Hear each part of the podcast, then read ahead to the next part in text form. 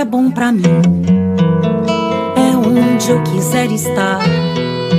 A estrela ainda brilha, ela é quem vai me guiar.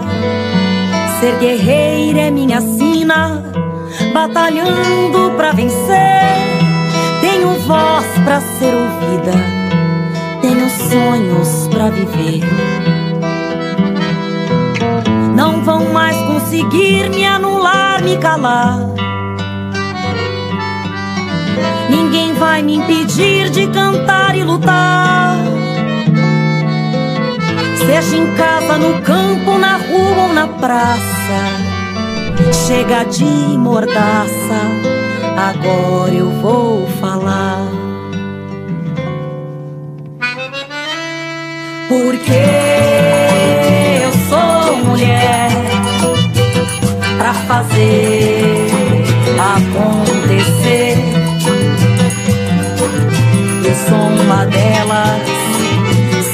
Por elas, ocupando os espaços de poder. Políticas públicas como ferramentas para o enfrentamento ao racismo é o tema da aula de hoje com Ieda Leal, secretária de Gestão do Sistema Nacional de Promoção da Igualdade Racial. Olá, eu sou Ieda Leal, eu sou uma mulher negra de 58 anos. Eu estou usando brincos vermelhos, roupa branca com echarpe vermelho que está cobrindo os meus ombros. Sou uma mulher que tem quatro filhas, uh, moro atualmente em Brasília e hoje eu sou secretária é, nacional do Sistema Nacional da Promoção da Igualdade Racial.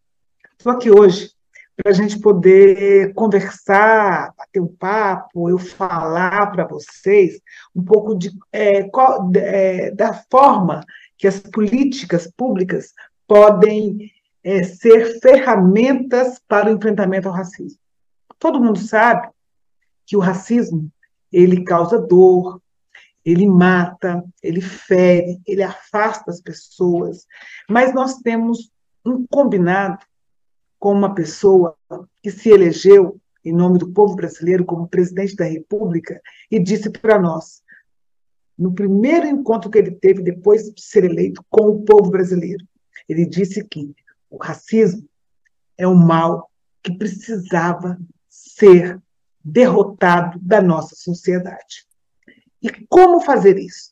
Quer dizer, ouvir todos os clamores que nós temos feito durante esses últimos 40 anos, das é, políticas em que não enxergam a população negra, é, de termos dados em que diz que os negros estão longe, afastados, expulsos da educação, que não moram, que têm dificuldade para alimentação, que nós morremos porque somos vítimas das balas é, distribuído por essa insegurança pública. Então, este presidente, que falou que era necessário liquidar o racismo, ele compreendeu, depois de muito tempo de estudo, de organização, de leitura, de vendo e conferindo e andando pelo Brasil, ele disse: um país que tem 56% da população negra, que colabora com o desenvolvimento, é necessário que a gente tenha alguma política que, de fato, venha contribuir para não só minimizar, mas para aniquilar, para acabar. Então, o que, que a gente pensa sobre isso? O que, que um governo pode pensar sobre isso diante das denúncias, diante dos fatos, das mortes, diante da falta de negros em espaços de, de poder, é, diante das marchas feitas pelas mulheres negras no país todo, diante é, das reivindicações dos povos quilombolas, é. que defendem e defendem espaços absolutamente de resistência no interior do nosso país, que são os nossos quilombos, tanto os urbanos quanto os quilombos que nós temos pelo país todo. É, da movimentação dos trabalhadores que dizem que no trabalho nós, negros, ganhamos é, é, menos que os trabalhadores brancos.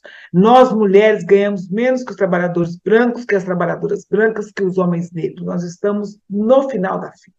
Nós lutamos por igualdade de direitos no trabalho. Então, falar de como nós podemos ter ferramentas para enfrentamento ao racismo. Então, primeiro a gente investiga, tem estudo, tem pessoas que estão pensando, que estão dizendo que o Brasil não pode continuar a cometer essas atrocidades contra a população negra nesse país. Então, nesse sentido, esse cenário, que é um cenário é, contemporâneo do racismo, ele continua a ser uma questão presente que afeta diversas esferas da sociedade. Afeta crianças, mulheres, homens, população trans, os mais velhos. Então, nós temos é, que observar essa eficácia é, de, de, de, do racismo e a gente precisa propor eficácias de políticas públicas para combater o racismo. O Estado ele precisa compreender que ele necessariamente não pode se limitar apenas a ouvir o clamor desse povo. Ele não pode só receber uma carta de denúncia. Ele precisa agir, tem que ter ações afirmativas para, de fato, aniquilar, é colocar os racistas e o racismo no lugar, fora da sociedade, para contemplar, para ajudar no desenvolvimento do país. O nosso presidente entendeu isso fez um chamado para a organização dos ministérios para que pudessem todos se organizarem para ter uma resposta eficaz contra o racismo. Então, são vários instrumentos estratégicos que nós precisamos utilizar. Logicamente, a sabedoria. As pessoas precisam saber como o racismo se dá. Nós temos é, o racismo que ele traduz quando as mães, as pessoas, embalam as crianças nos seus berços, quando pequenas, e cantam músicas absolutamente que têm um teor racista. Quando eles dizem que o boi da cara preta vai assustar aquela criança. Não é verdade. Mas isso é a forma mais silenciosa de traduzir o racismo nos nossos tempos. Não é só evitar, mas é discutir as formas com que silenciosamente o racismo ele vai se organizando na sociedade. Ele se organiza quando alguém diz que todos os negros têm a incapacidade de trabalhar é, e frequentar escolas para poder serem pessoas que podem ter curso superior. Eles dizem quando alguém está próximo e dizem que os suspeitos são os negros. Quando alguém, absolutamente, sem perguntar, já culpa o outro de alguma coisa que foi feita errado em algum determinado local. Então, nós precisamos ter cuidado com isso, porque é, essa, é esse silenciamento, essa forma tão é, caseira que se dá ao racismo na nossa sociedade, que vai dando força para ele é, se sustentar. E nós precisamos entender isso. Nós precisamos entender. Então, dessa forma, nós devemos abordar o racismo é, de uma forma que a gente precisa desestruturar né, o racismo para que a gente possa, de fato, vencer e ter uma sociedade que prospera. Essa sociedade que prospera, ela precisa necessariamente esse governo, esse Estado, que não pode ser mínimo, ele precisa abraçar políticas públicas. Então, vamos conversar sobre cotas. Cotas não é esmola.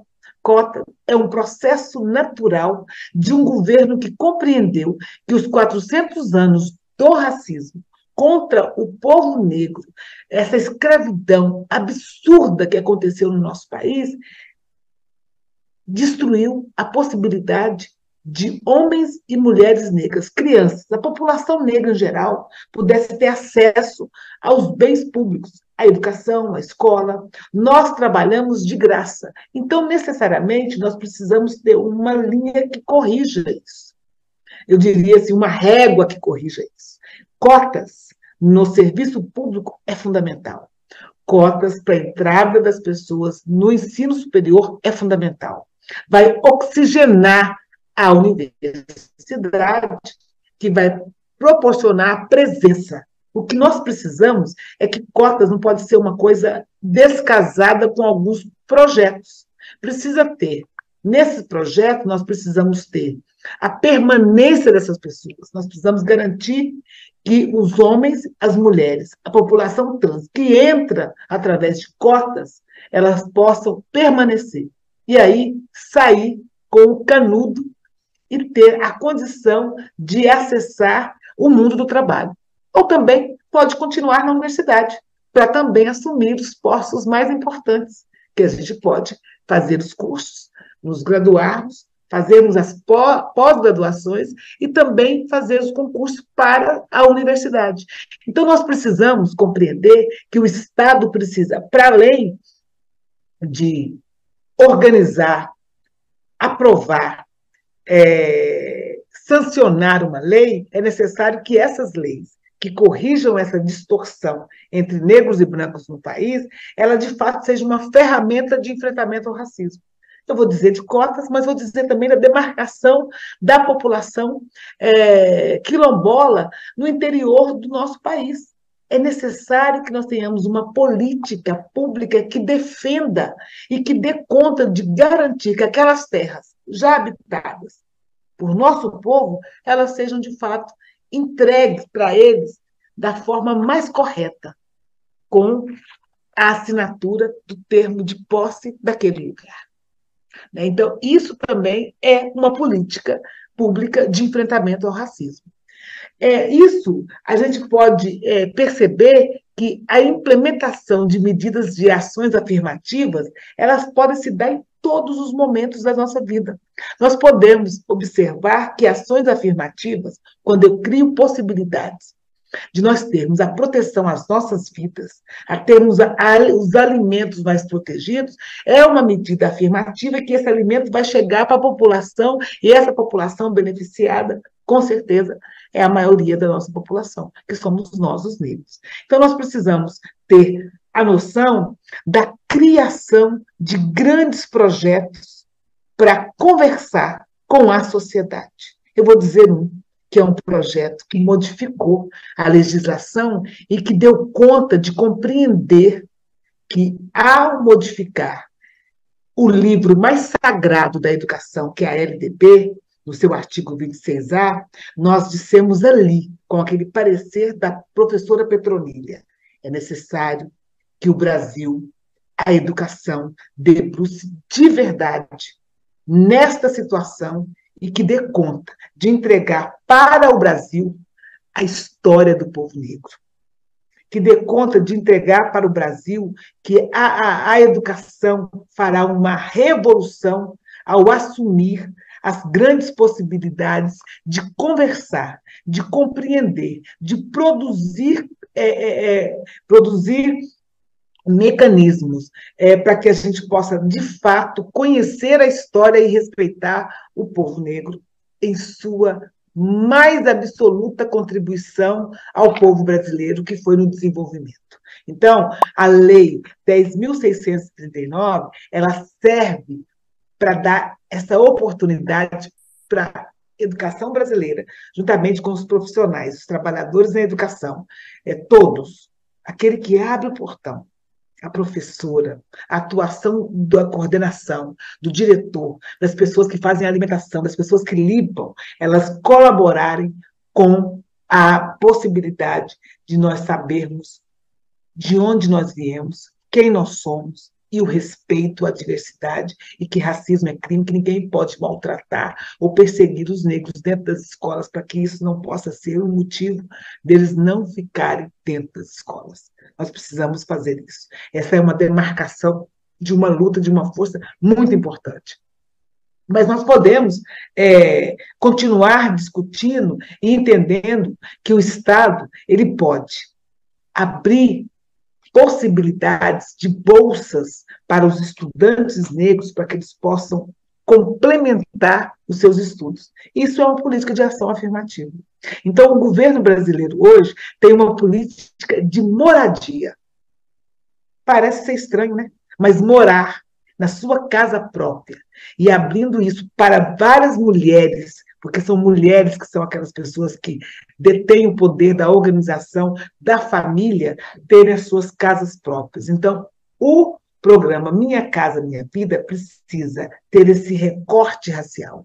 Tendo esse recorte racial, ele consegue atingir mais uma vez a população negra com ações afirmativas e a gente vai colaborar de verdade no enfrentamento ao racismo. Então, é, se, nós vamos aqui trabalhar com os meios de comunicação, a entrada, a permanência das pessoas no, nos meios de comunicação de forma positiva, não caracterizando de forma que vai depreciar. Então, nós precisamos ter medidas como essas assumidas pelo governo, pelo Estado, por esse Estado que não pode ser mínimo, que tem que ser um Estado grandioso na questão do acolhimento à juventude negra, as mulheres negras jovens e as mulheres negras mais velhas, os homens negros, a população LGBTQIA, que é uma grande população, e tem muitos negros e negras também, que precisam desse apoio. Então, quando a gente pensa que a saúde precisa atender através é, dos atendimentos mais populares, próximos das pessoas, isso é uma ação afirmativa, porque vai garantir que as pessoas possam ser, possam evitar ter que procurar um hospital quando estão absolutamente já muito doentes. Nós precisamos interromper esse círculo da doença lá no PSF, no Programa da Saúde da Família. Ali é o atendimento. Nós precisamos fazer com que os médicos possam atender de verdade toda a população. Isso é uma ação afirmativa.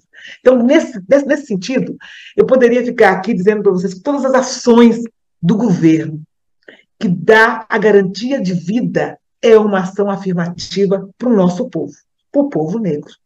E, logicamente, um povo com saúde, com educação, um povo que tenha condições de receber o benefício do lazer, do transporte, de ter emprego, de ter renda, de ter condições de aposentadoria, de ter condições de fazer leituras é, dentro da escola, de aprender, de leituras que possam contar é, a verdadeira história de Zumbi de Dandara. Salve mês de novembro, 20 de novembro, Dia Nacional da Consciência. Essa consciência que precisa ser despertada em todos, todas e todos. Então, a gente tem o um entendimento de que os estados, os municípios, os 5.733 municípios precisam abraçar essa causa e que essa causa tem que ser assumida porque está gestando o poder ali naquela cidade. O prefeito, a prefeita, os vereadores, as vereadoras, as primeiras damas ou os primeiros damos, como queiram algumas pessoas, nós precisamos ter um estudo profundo do que significa termos uma cidade que não colabora para a igualdade racial e que luta contra o racismo. Nós precisamos estudar a forma com que o, o, o racismo todo para que a gente possa saber como combater. Nós temos que ter uma, uma lida diária, os encontros com os povos indígenas e os povos, nossos povos originários, originários com os povos também que ajudaram a construir, que são os povos é, negros e negras desse país, com os outros não negros desse país, para construir, de fato, um Brasil que tem uma unidade naquilo que a gente está aqui hoje reafirmando. Nós queremos uma sociedade antirracista. Nós queremos que o movimento da moradia possa contemplar todas, todos e todos. Nós precisamos lidar diariamente na luta por termos mais condições de estarmos dentro das escolas. Nós precisamos é, fazer nascer dentro das pessoas o pertencimento e a valorização racial de cada um. Nós temos que reagir a todo tipo de violência. Nós precisamos continuar denunciando e exigindo que as pessoas que burlam, que fazem com que a nossa segurança seja uma insegurança, que a gente viva na intranquilidade que é, é quando nós temos as pessoas violando os direitos humanos e a democracia. Nós precisamos trazer para esse lugar aqui alguns nomes importantes. Luísa Bairros, Lélia Gonzalez, Beatriz Nascimento, Abdias Nascimento, Hamilton Cardoso e tantos outros que são nossos heróis reconhecidos, Zumbi e Dandara, que são reconhecidos pela história, pelo, pela, pela histórica é, luta contra o racismo e por valorizar cada ser humano no mundo. Nós precisamos continuar o que Zumbi começou em Palmares, construir uma sociedade que resgate de fato toda a possibilidade de valorização do ser humano. Nós não podemos deixar que ninguém possa não ter casa para morar. Educação, saúde, trabalho, renda. Nós faremos isso se a gente fizer um grande trabalho de resgatar as histórias desse povo negro que, junto com os outros, eles nos ajudaram, ajudaram a construir o nosso país. Então, é aqui, junto com vocês, dizendo daquilo que nós precisamos absolutamente nos comprometer, tanto o Estado brasileiro como nós, moradores desse país de um país onde, que, onde a maioria absoluta é de homens e de mulheres negras mas também é um país que mata mais negros e negras por, toda, por todas as capitais, por todas as cidades. Nós precisamos andar alinhadas com a promoção da igualdade racial. Nós podemos fazer com que cada candidato em 2024 possa assinar um tratado dizendo nós iremos cuidar das vidas. Porque cuidar das vidas significa nós vamos manter os homens e as mulheres desse país vivos nas condições mais objetivas que nós temos, que é as condições de travarmos uma luta para que todo mundo possa ter condições de viver com dignidade. O Ministério da Igualdade Racial hoje ele está integrando a várias iniciativas de vários outros ministérios para dar condições absolutas para que todo mundo possa fortalecer um projeto de igualdade racial nesse país, de respeito aos nossos que vieram antes de nós e que construíram a luta diária num país que eu digo para vocês que é um país que ainda precisa continuar fazendo muito para reparar o crime horroroso que foi a escravidão no nosso país. Nós precisamos dar sentido para isso. Nós não precisamos só ficar na área da lamentação, tem que ser na área da organização política. Nós precisamos organizar as associações de bairros para que elas possam refletir os moradores que estão ali e que possam contar de verdade a história de cada um. Nós precisamos fazer com que os conselhos municipais, conselhos estaduais da educação, eles possam cobrar da escola a efetivação da Lei 10.639 nas suas escolas. No projeto político-pedagógico precisa estar escrito lá que aquela escola ela tem uma referência política de um tratamento para a igualdade racial, de respeito a cada um que, que estuda ali e que trabalha. Nós precisamos fazer com que o governo continue lidando com esse tema da melhor forma, que continue investindo na capacitação dos nossos servidores para que eles possam, de fato, atender essa demanda, que é uma demanda muito, é muito importante para nós. Nós precisamos ter no judiciário mais negros e mais negras. Então, nós precisamos fazer com que os concursos públicos possam refletir de fato as cotas que nós estabelecemos para os concursos públicos. É necessário que a gente possa garantir a entrada e a permanência dessas pessoas no serviço público. É importante demais para nós. É importante demais para uma criança negra olhar para o judiciário e ver que tem ali um juiz, que tem ali um advogado, que tem ali uma juíza, que ele pode também ser uma pessoa é, que pode atuar nessa área.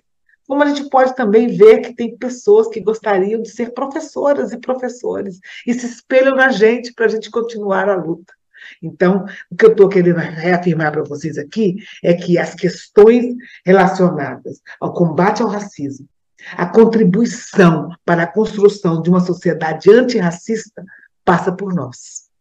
Passa por a gente descruzar os braços, passa por a gente compreender que uma lei só ela é eficaz quando tem o trabalho do outro de compreender e levar aquilo para dentro da escola. Trata-se de a gente fazer um movimento de sermos todos partes de um grande quilombo. A minha casa se transforma num grande quilombo para combater o racismo. Eu preciso compreender a grandiosidade de recepcionar todas as propostas que vão ajudar no combate ao racismo nos nossos sindicatos, nos nossos conselhos nacionais é, é, de educação, no conselho estadual, no conselho municipal, na associação de bairro, ali, pertinho do nosso partido político, dos sindicatos, de todos os espaços, dos conselhos de saúde tanto os municipais, quanto os estaduais, quanto o nacional. Ele precisa refletir essa capacidade que a gente tem de compreender que o outro é muito importante. Então, nós precisamos traçar outros caminhos, nós precisamos encontrar outras possibilidades, nós precisamos continuar compreendendo que a presença de mulheres negras e homens negros no parlamento só reforça a visibilidade do povo negro no nosso país e dar conta de ajudar na discussão. Então, nós precisamos dizer que cotas, como eu disse no início, não é esmola. É um tratado político de correção de anos de dedicação, de opressão do povo negro nesse país na época da, da escravidão. Não foi legal, não foi bom. O Brasil precisa reconhecer e precisa fazer um tratado de reparação urgentemente, porque o Estado precisa dar conta disso. Eu já disse aqui e vou repetir: é importante que a gente esteja presente no TSE, no Ministério Público, na Justiça, nas escolas, nos partidos políticos, nas câmaras é, legislativas, em todos os, os lugares que tenham possibilidade de termos parlamentares. É necessário que a gente esteja presente. Mas o Estado precisa necessariamente contribuir para que isso aconteça da forma mais legal e legítima. É isso, utilizando de ferramentas para o enfrentamento ao racismo. As políticas públicas traçadas absolutamente dentro do Estado brasileiro necessariamente precisa ter essa reflexão da contribuição para que nós possamos ter uma sociedade mais justa, que ela respeite todos, todas e todos, que ela possa dar a condição de mostrar para a sociedade a diversidade riquíssima que nós temos no nosso país. Nós precisamos que esse Estado ele não seja mínimo, mas que ele seja do tamanho das condições absolutamente exatas de garantir que cada um seja mais feliz todos os dias. Por isso que a gente precisa estar num programa como este, dizendo para eles que nós fazemos parte de um programa de valorização de mulheres negras, brancas, indígenas, ciganas, todas as mulheres desse país precisam necessariamente fazer um grande, mas um grande cordão de afirmação da possibilidade que nós temos de sermos muitas e de fazer a diferença. Mas nós não podemos esquecer dos nossos. Como a gente não esquece? É um espaço de fortalecimento, mas é um espaço de fortalecimento onde a gente não esquece do outro, da outra. Onde a gente olha para as nossas menores, as nossas crianças, e a gente quer garantir um mundo melhor. Onde a gente olha para as nossas mais velhas, e elas nos ensinam e dizem para a gente: nós devemos continuar. Eu quero agradecer, deixar um grande abraço e dizer para vocês: nós precisamos continuar apostando na representatividade em todos os espaços. Nós precisamos caminhar para continuar garantindo a presença de mulheres em todos os lugares da sociedade, inclusive no coração de todos, porque nós queremos uma sociedade sem ódio, uma sociedade que nos respeite, que nos dê absolutamente as condições exatas de sobreviver. Porque trabalhar, pensar, produzir, sermos eleitas, falar com as nossas bocas, nós damos conta. Falta para a gente a oportunidade e nós vamos seguir em frente com toda a nossa força, abrindo as portas, segurando na mão de cada um. Uma sobe e puxa a outra. Mulheres negras movem o Brasil. Junto com as outras mulheres, vamos mover todo o mundo. Muito obrigada. Nesta terça-feira, Ieda Leal, secretária de Gestão do Sistema Nacional de Promoção da Igualdade Racial, falou sobre a importância das políticas públicas como ferramentas para o enfrentamento ao racismo. Continue com a gente durante toda a semana e não esqueça de compartilhar as aulas do TV Elas por Elas Formação com as suas companheiras.